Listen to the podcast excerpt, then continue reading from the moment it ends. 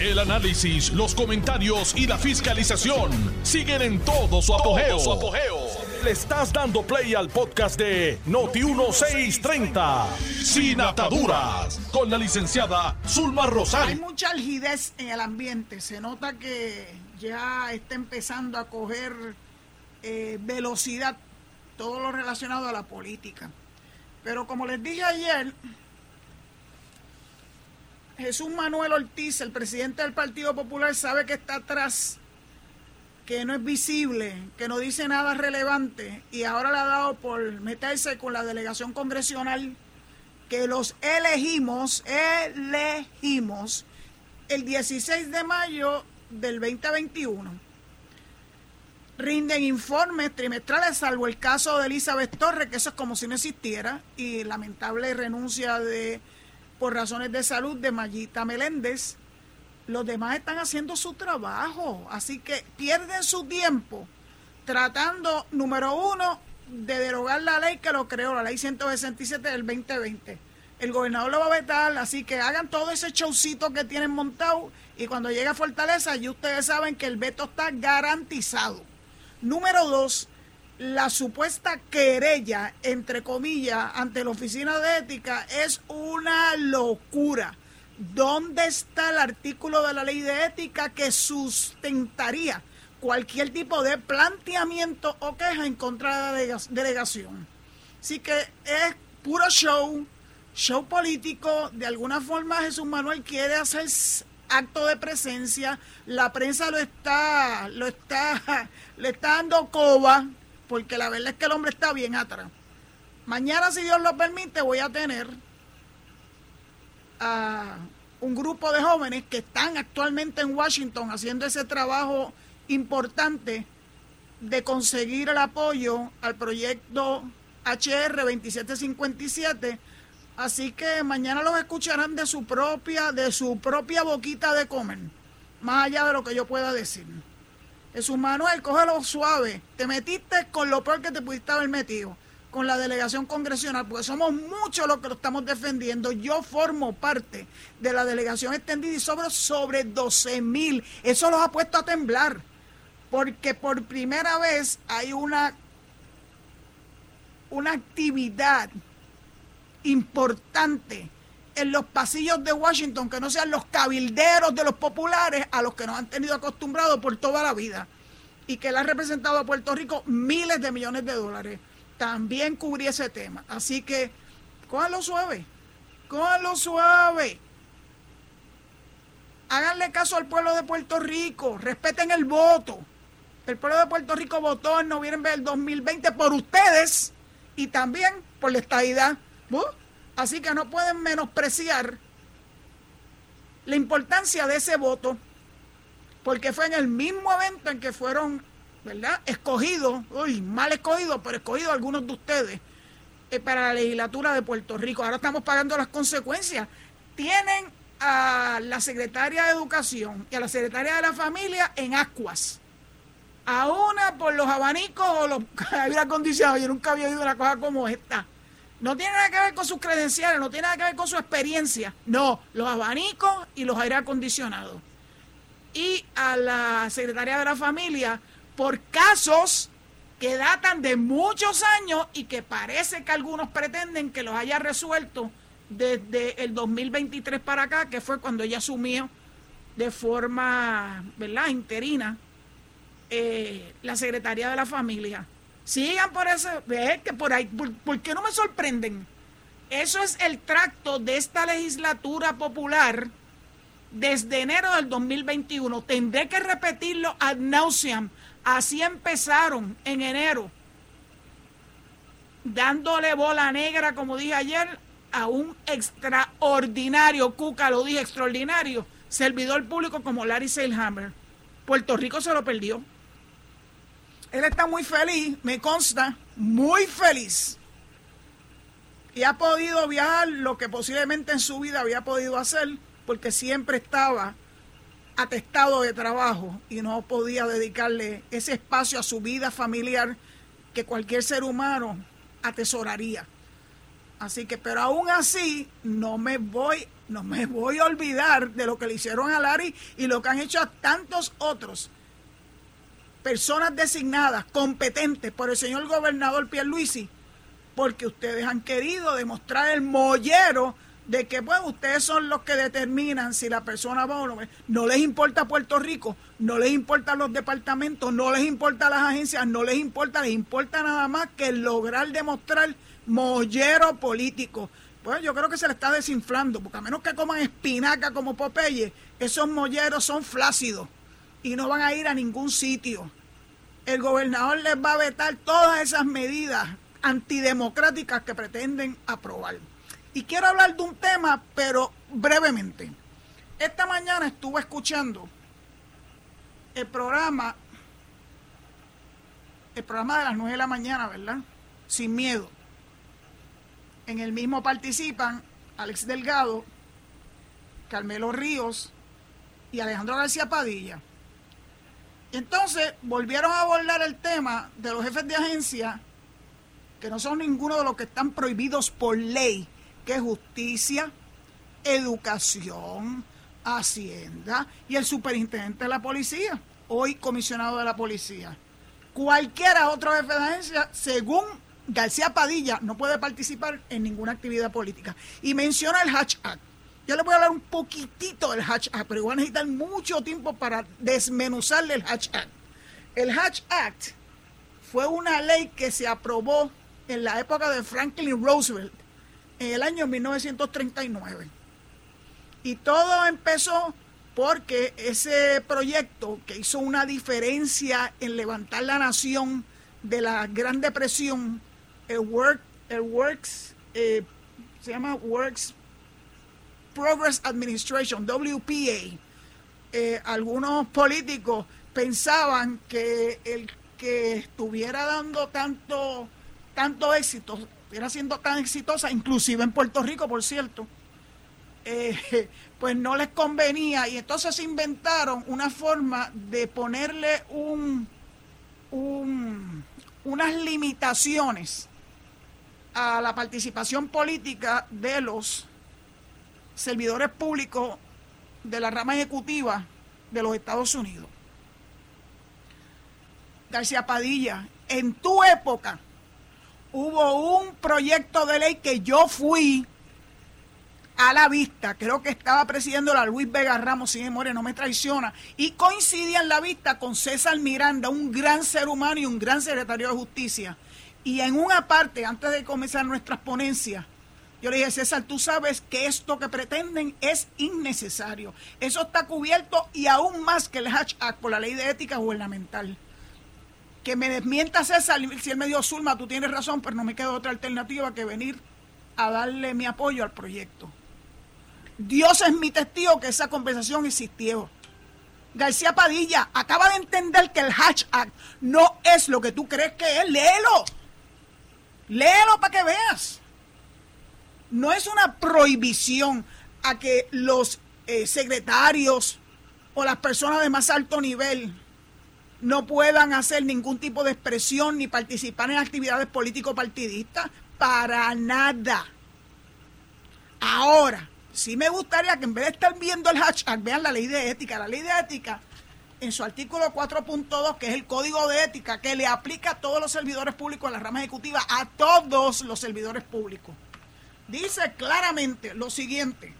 Se lo tengo que leer porque la insistencia de hablar de leyes que no impactan a Puerto Rico porque son cojas, son leyes que no tienen toda la envergadura que tiene la ley de ética de Puerto Rico. Miren lo que dice. Eh, artículo 4.2. Prohibiciones éticas de carácter general. Inciso I. Un servidor público, cualquiera de la rama ejecutiva, que es donde la oficina ética tiene jurisdicción, eso no incluye, eso no incluye a los legisladores, by the way, pero sí incluye a los alcaldes. Un servidor público no puede utilizar en los bienes muebles o inmuebles del gobierno cualquier símbolo, lema, imagen, fotografía, pin, logo, pegatina, calcomanía. La, ley Hatch no tiene nada de eso. Rótulo, insignia, aplicación tecnológica, mensaje escrito u otro distintivo que identifique o promueva directa o indirectamente los intereses electorales de cualquier partido o candidato político. Inciso J. Un servidor público no puede, mientras se encuentra en funciones de su trabajo, ¿me entendieron? Mientras se encuentra en funciones de su trabajo, o sea, en horas laborables, cuando está haciendo su trabajo. Ah, me va a decir, ah, pero los jefes de agencia no tienen horas laborables, perdónenme. Claro que tienen tiempo para poder hacer las cosas que le... Bueno, pueden ir al cine, pueden hacer la compra, pueden ir a la playa. O alguien le va a decir, no, usted no puede hacer eso porque usted es un jefe de agencia. Por el amor a Dios. Un servidor público no puede, mientras se encuentra en funciones de su trabajo, utilizar en su persona, su propiedad o cualquier propiedad bajo su custodia algún símbolo, lema, imagen, fotografía, pin, logo, pegatina, calcomalía, rótulo, insignia, aplicación tecnológica, mensaje escrito u otro distintivo que identifica o promueva directo o indirectamente los intereses electorales de cualquier partido o candidato político. Inciso K. Un servidor público no puede, mientras se encuentra en funciones de su trabajo, dirigir o fomentar actividades que directa o indirectamente promuevan, los intereses electorales de cualquier partido o candidato político. L. Un servidor público no puede, mientras se encuentra en funciones de su trabajo, contribuir económicamente o emplearle su tiempo para realizar o participar en una actividad política. Le voy a leer eso otra vez. Un servidor público no puede, mientras se encuentra en funciones de su trabajo, contribuir económicamente o emplear de su tiempo para realizar o participar en una actividad política mientras se encuentra en funciones de su trabajo. ¿Me pueden entender? Es tan difícil de entender esto. M. Un servidor público no puede, mientras se encuentra en funciones de su trabajo, exigir o solicitar a los demás servidores públicos que hagan contribuciones económicas o que empleen de su tiempo para realizar o participar en una actividad política. ¿Me entienden?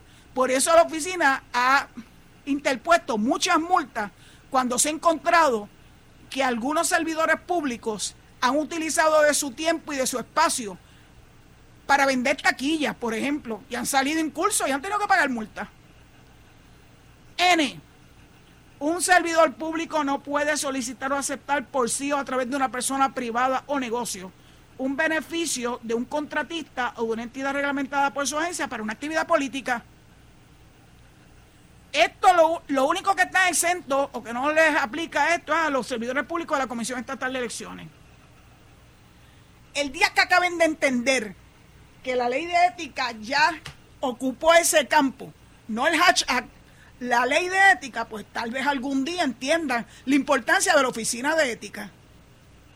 Pero como no quieren aceptarlo y como está en un demolition course, siendo el jefe principal del demolition course, el representante Héctor Ferrerijo, pues entonces la idea de atacar a la oficina de forma indirecta es decir que no debiéramos permitir que los servidores públicos que dirigen agencias, salvo los que están específicamente establecidos por ley, pues entonces que los castiguemos. Pues miren, no hay nada en la ley que les impida a los jefes de agencia participar en actividades políticas como no se le... cuando llegó el caso de Ana Ríos a la oficina, yo sabía que eso no iba para ningún lado.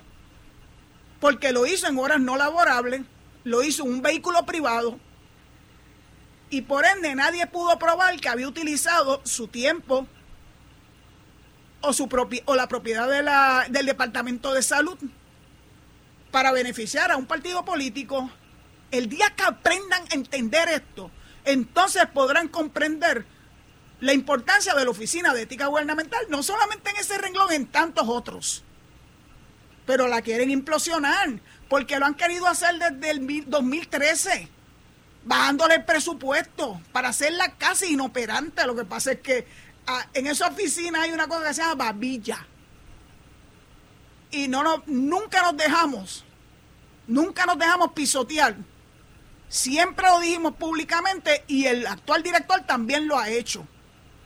No lo van a lograr. Y cuando intenten, si es que finalmente intenta, si es que finalmente logra que ese proyecto de Héctor Ferrer, que yo le llamo el Frankenstein, logre ser aprobado en Cámara y Senado, sabe lo que va a pasar cuando llegue a Fortaleza, ¿verdad? Veto, veto y veto. Gracias a Dios que existe ese derecho constitucional del gobernador, porque si no fuera por eso, la legislatura actual tratarían de gobernar el Ejecutivo desde la legislatura, pues quieren, ellos son, eso es lo que ellos han querido hacer. Por eso es que no aprueban los, eh, las nominaciones del gobernador. Pues ellos quieren ser los que manden en este país y no mandan. Es compartido.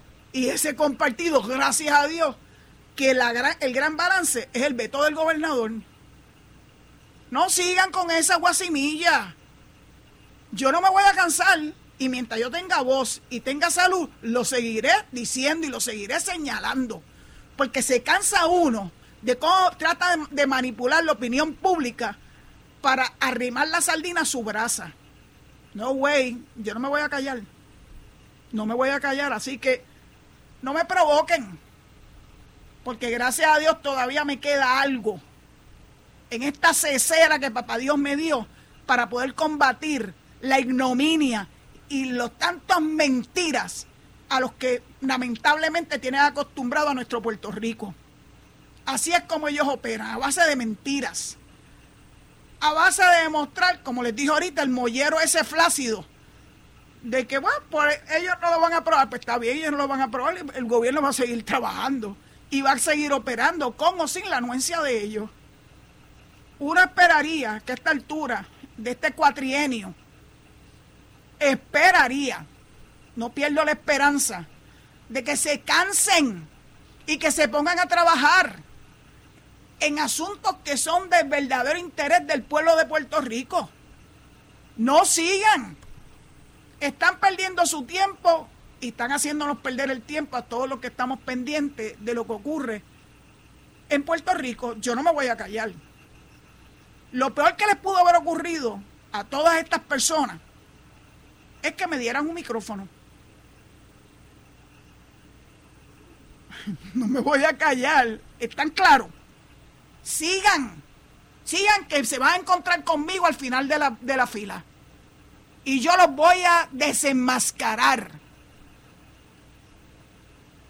De más está decirle que ya estoy harta de toda esta estupidez. Ahora lo último que se le ocurrió a Tatito es que él no va a permitir el aumento de salario a los jueces.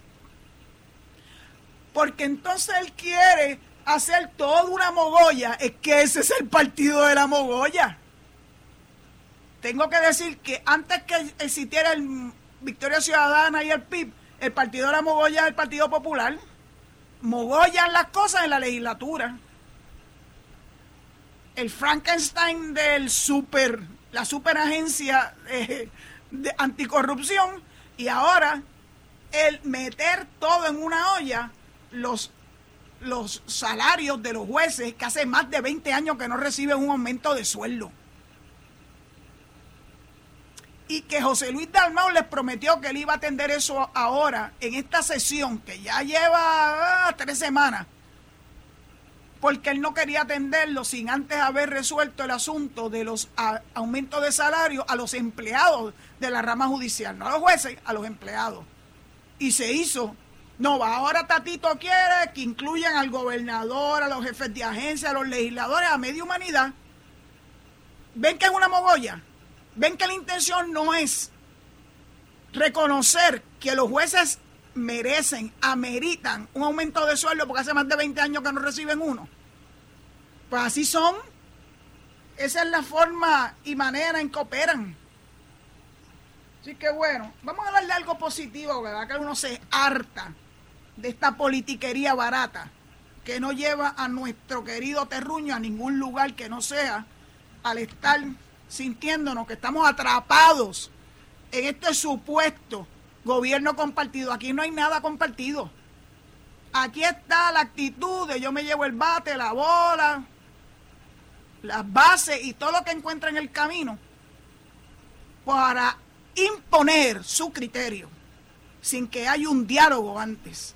Pues no lo van a lograr, no lo van a lograr. Es un muro de contención lo que hay en Fortaleza, créanme. Esas paredes que se erigieron alrededor de, del viejo San Juan incluye el Palacio de Santa Catalina y son no, no pudieron ni siquiera los corsarios que intentaron derrotar a base de bombazos y, y, cosas de esa envergadura, no pudieron hacer lo que van a creer ellos que van a poderlo hacer ahora. No van para ningún lado. Pero vamos a hablar de algo positivo eh, que advienen conocimiento en la mañana de hoy, que se, se firmó la orden de trabajo para reparar permanentemente la represa Oaxaca. Ustedes saben que la represa Oaxaca nos ha mantenido en vilo, particularmente después del huracán María. Y entonces el director ejecutivo de la Autoridad de Energía Eléctrica, sí, Josué Colón, director ejecutivo de Energía Eléctrica, y el comandante del equipo de trabajo del Cuerpo de Ingenieros de Estados Unidos, US, eh, US Corps, Corps of Engineers, Charles Decker firmaron el martes la primera orden de trabajo luego de que la firma del memorando de acuerdo el pasado 29 de junio para comenzar los trabajos de reparación de la represa Oaxaca. Con la firma de esta orden de trabajo, cuyo costo sobrepasa los 50 millones de dólares, comienzan los estudios de ingeniería y de análisis de riesgo, de riesgo del proyecto de la represa Oaxaca. Esto es una gran noticia. La firma de este documento es especialmente importante por ser, por ser el primero que se suscribe formalmente bajo el nuevo grupo de trabajo federal del Cuerpo de Ingenieros, VIPR, que tiene a su cargo la implementación de los proyectos de infraestructura en Puerto Rico y las Islas Vírgenes bajo la jurisdicción del Cuerpo de Ingenieros. Mediante este acuerdo histórico de colaboración, se repararán los daños ocasionados a la represa Oaxaca por el huracán María de manera permanente Además, se atenderán otras mejoras estructurales que colocará esta importante facilidad en cumplimiento con los códigos actuales para la tranquilidad y el beneficio de los cerca de 300 mil ciudadanos que residen en los municipios de San Sebastián, Quebradilla, Isabela, Moca, Aguada y Aguadilla.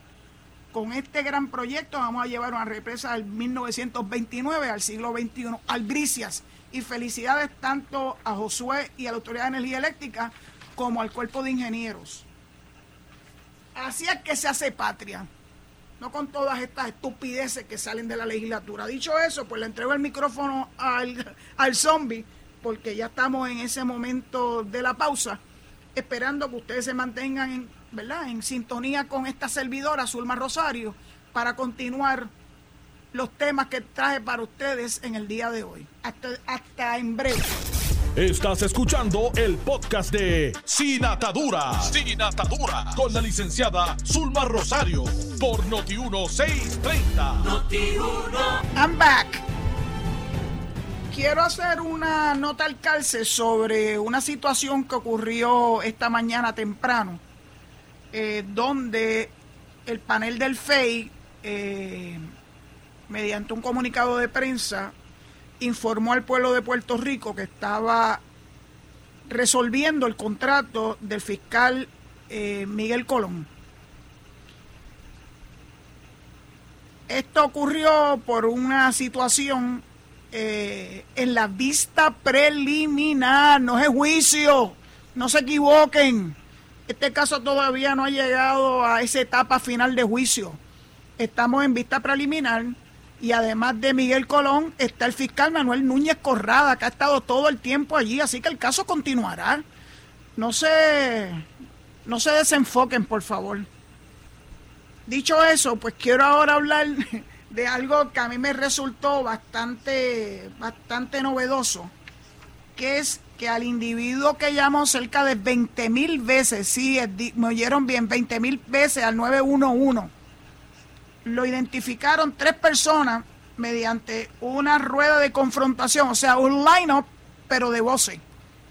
Lo identificaron tres positivamente al individuo de nombre Carlos Soto Rodríguez, de 35 años, residente de Guayama,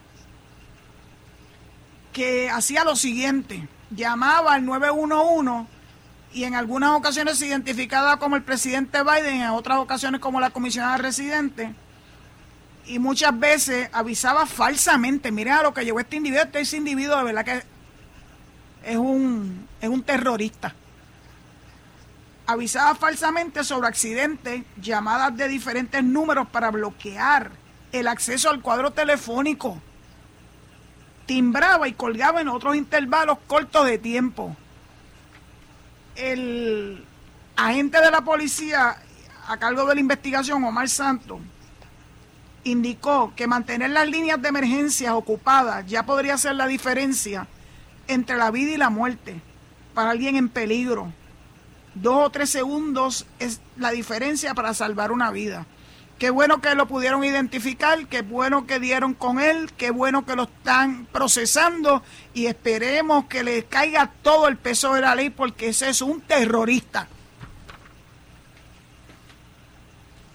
Y como estamos en la cuestión de terrorismo, me llamó mucho la atención esta noticia que recoge primera hora de hoy,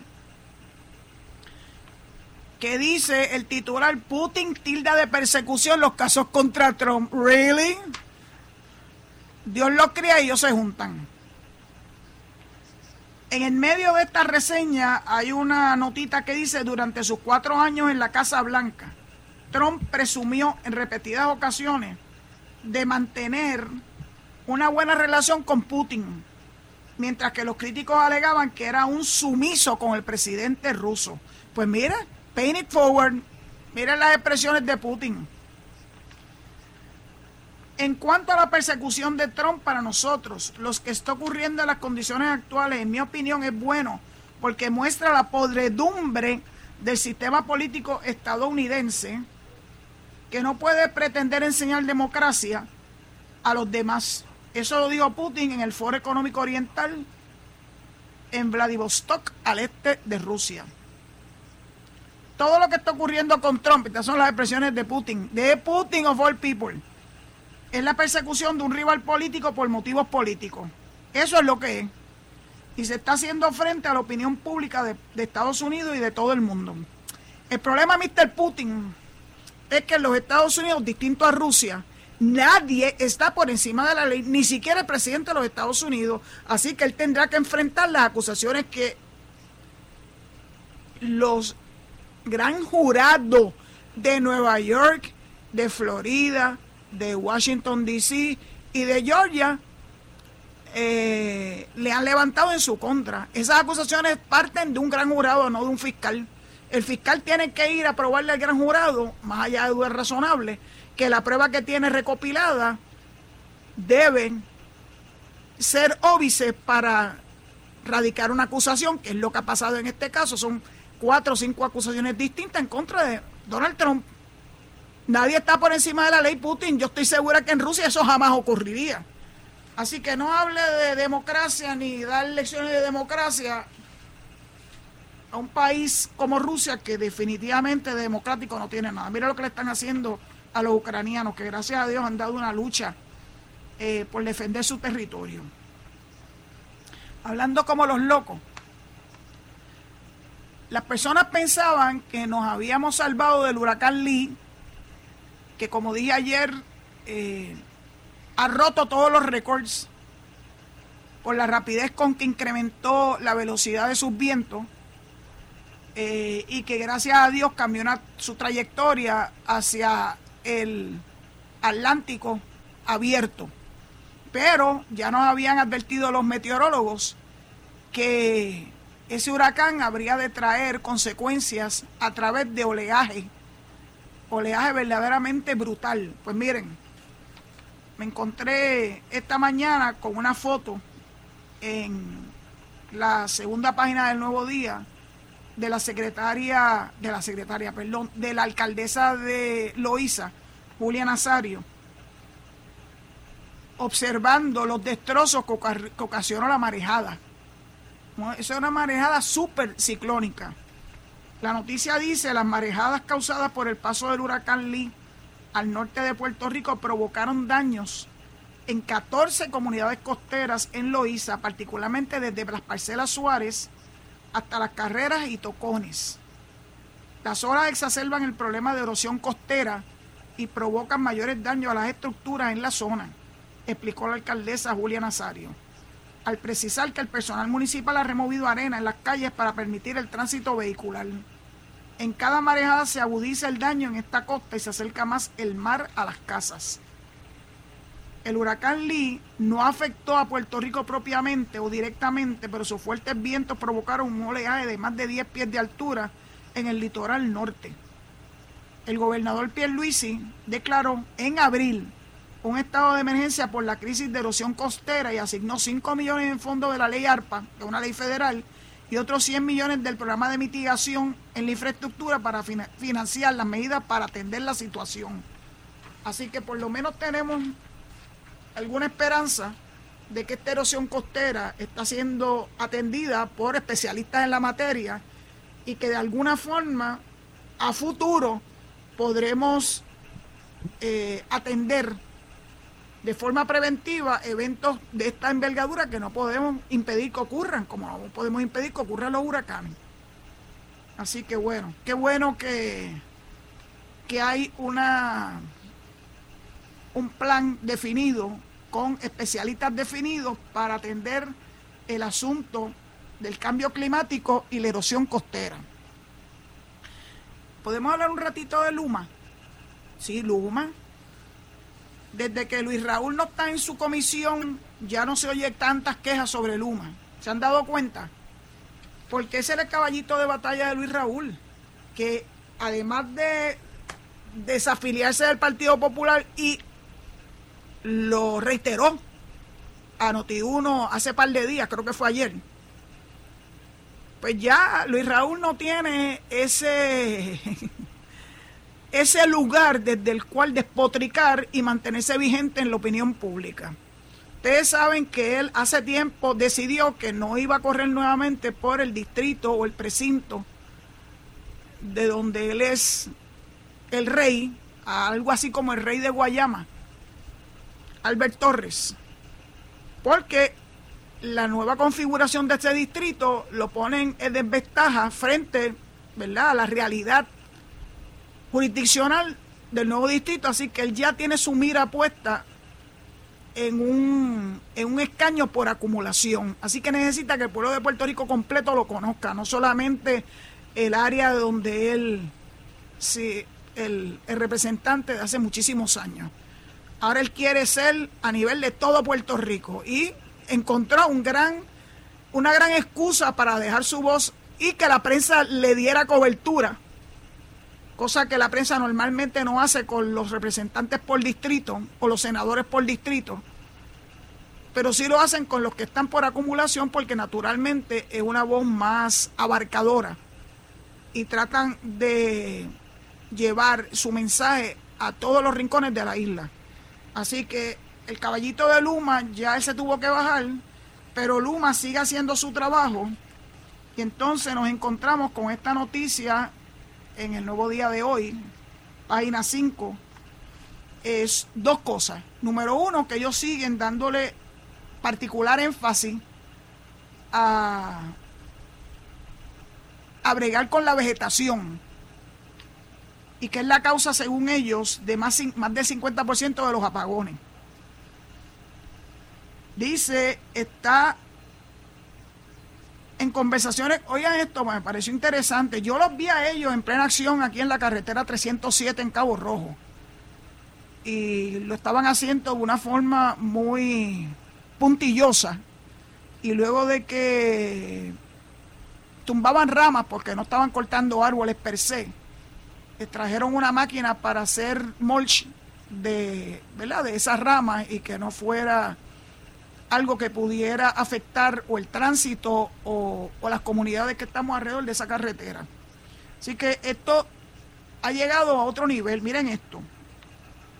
Luma está en conversaciones con la Universidad de Puerto Rico para reclutar personal que garantice las mejores prácticas académicas en el manejo de la vegetación que se remueva. O sea, van a contratar arboristas o especialistas en cómo manejar eh, el crecimiento desmedido de, ciertos de ciertos árboles, de cierta flora que afecta a las líneas de transmisión. Pretende realizar acercamientos artesanos, esto me encantó, que puedan aprovechar la madera de los árboles que sean talados. Así que la Universidad de Puerto Rico y los artesanos le van a dar otro giro a, esta, a este proceso de poda de ramas que interfieren con las líneas eléctricas. Y además de hacer, seguir haciendo la poda, van a hacer un proyecto de mitigación, sembrando árboles de menor altura, de forma que no interfieran en el futuro con las líneas. Tengo que felicitar a Luma, eso es lo correcto. Este año fiscal, el negociado de energía le aprobó a Luma un presupuesto de 50 millones destinados al control de vegetación, más 180 millones al considerar las partidas otorgadas por el gobierno federal. O sea, 180 más 50, según mi eh, calculadora, son 230 millones para seguir manejando el problema crítico de árboles y ramas que interfieren con la transmisión en las líneas eléctricas. Pero además, la segunda noticia es que ya se han reunido con cincuenta y tantos alcaldes de los 78. Aquí está la, la suma específica. Para que haya una mejor coordinación y hasta un memorando de entendimiento entre Luma y los alcaldes y los 78 municipios que permitirá a los municipios realizar determinadas labores relacionadas con el sistema eléctrico en situaciones de emergencia. Eso no puede estar por la libre. Porque tal vez con la mejor intención, una brigada de no de Luma, sin coordinación con Luma, puede causar la muerte de un empleado que esté trabajando en las líneas, en las líneas de, eléctricas de, de esa empresa. Será un acuerdo uniforme para todos los municipios ya se reunieron con, con el liderato de la federación y de la asociación de alcaldes. La federación designó a Ramón Luis Rivera Cruz, el superalcalde de Bayamón, y a Jorge Pérez de Utuado para evaluar el pacto, mientras que de la asociación están Julio Roldán, el de Aguadilla, Jorge, Ramos, Jorge Ramos de Mayagüez, el sustituto de Guillito, Luis Irizarri Pavón, el de Ponce, mm, y Obraín Vázquez. Habrá algunas obsesiones, objeciones, perdón, pero dice el jefe de, Luma, Saca, Juan Saca, que este es un primer paso importante para trabajar juntos y que debemos tomarlo un paso a la vez. Tengo que felicitarlo, eso es lo correcto. Si se ponen de acuerdo con tiempo sin esperar a que ocurra un nuevo incidente o de emergencia, particularmente de huracanes, se podrá trabajar de una manera coordinada y se podrá enfrentar las emergencias de una forma correcta. Y entonces, antes de terminar la transmisión de hoy, quiero compartir con ustedes la alegría que me da que ya se trasladara a Pittsburgh la exposición 3000, que se refiere al HIT 3000 que impulsó Roberto Clemente en el año 1972, hace 51 años. está unas fotos, esto es una, esto es una exhibición de fotos de GFR Media. Esa exhibición fotográfica estuvo en exposición, perdonando la cacofonía, en el Paseo de la Princesa. Me lo perdí porque ustedes saben que yo trato de no ir a San Juan. Y no voy a ir a Pittsburgh tampoco a verla. Pero el dueño de la franquicia de los piratas, Bob Notting, eh, indicó la importancia de esta exhibición sobre la figura de Roberto Clemente. No podemos dejar perder en los corazones y en la mente de todo el mundo y, y especialmente de los fanáticos de los piratas del Pittsburgh la grandeza de Roberto Clemente. La exposición está en las afueras del estadio, contigua al puente Roberto Clemente donde también hay una estatua del fenecido astro boricua. No es necesario tener un boleto para un partido para poder verla y estará en esa localización durante todo el mes de septiembre. Este evento marca el primero de una celebración de una semana de quizás el más grande jugador en vestir el uniforme pirata, Roberto Clemente, perdónenme, el más grande jugador de Puerto Rico en las grandes ligas, no solamente de los piratas, a mi entender.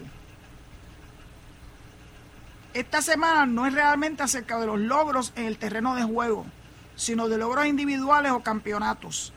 Puede ser sobre todo eso, un grandioso pelotero, pero en la celebración de su impacto fuera del terreno, tanto como su legado que vivirá por siempre en nuestros corazones, de cada pirata, de cada ciudadano de Pittsburgh y de cada fanático del béisbol, de eso es que se trata, de la grandeza de Roberto Clemente.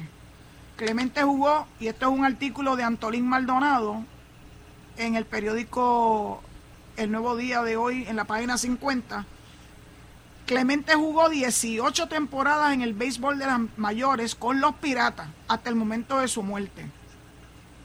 Apenas tres meses después de conectar el histórico Hit 3000, momento en torno al cual gira la exhibición fotográfica. ¿Cómo olvidar? Estuvo en la conferencia de prensa el curador de la exposición y editor audiovisual Denis Rivera Pichardo. Y también estuvieron el presidente del equipo de los Pittsburgh, Travis Williams, el lanzador David Bednar, nominado para el premio Roberto Clemente. Y esto es una cita. Roberto Clemente representó todo lo grandioso acerca de los piratas de Pittsburgh es un honor cada año tener la iniciativa con Major League Baseball para celebrar el Día de Roberto Clemente, que por cierto va a ser el 15, este viernes de esta semana. Es una celebración a lo largo de toda la liga para asegurar su legado y su impacto y compartirlo con futuras generaciones. Mientras la liga celebra formalmente el Día de Clemente en Pittsburgh,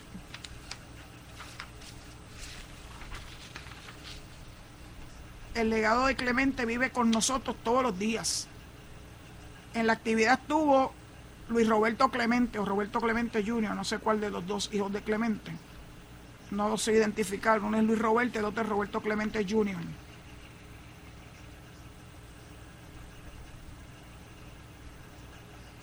La presidenta de GFR Media indicó que es una sensación bien difícil de describir porque llegas aquí, sabes que aquí fue donde Clemente vivió por tanto tiempo y ver de momento esta exhibición con fotos que nunca habían sido publicadas te da una satisfacción tremenda de poder traer algo de Puerto Rico, algo de su historia a su segunda casa, o sea, a Pittsburgh. Fue Roberto Clemente Hijo, quien hace unos años regresó a la ciudad donde está viviendo permanentemente. El hijo de Roberto Clemente vive allí en Pittsburgh.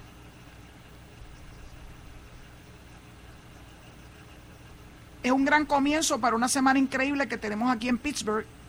Creo que decidir el comisionado Rob Manfred de mantener el 15 de septiembre como el día oficial nos da la oportunidad de celebrar de gran manera alrededor de ese día. Comenzando aquí ahora con esta exhibición que está espectacular. La gente de Pittsburgh va a estar contenta cuando venga a ver las imágenes.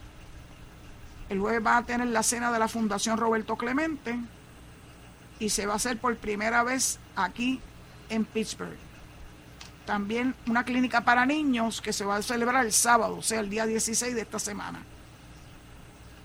Qué bueno que el legado de Roberto Clemente sigue vivo. Ese número 21, yo lo tengo grabado en mi corazón. Yo tengo dos números favoritos, el 21 porque esa es la fecha de mi cumpleaños, yo nací un día 21, y el 51 naturalmente porque es la aspiración máxima eh, para beneficio de todo Puerto Rico. Dicho eso, pues le entrego el micrófono al zombie recordándoles que mañana, jueves, al igual que el viernes, eh, tendremos después de la pausa eh, la oportunidad de escucharnos por teléfono a través del 787-832-0760. Será hasta mañana, recordándoles que se queden en sintonía con Noti1 para que puedan escuchar los análisis de Enrique Quique Cruz, Luis Enrique Falú y Noti1 en la noche. Que Dios los bendiga y hasta mañana si Dios lo permite. Esto fue el podcast de Noti1630, sin ataduras, con la licenciada Zulma Rosario. Dale play a tu podcast favorito a través de Apple Podcasts, Spotify, Google Podcasts, Stitcher y notiuno.com.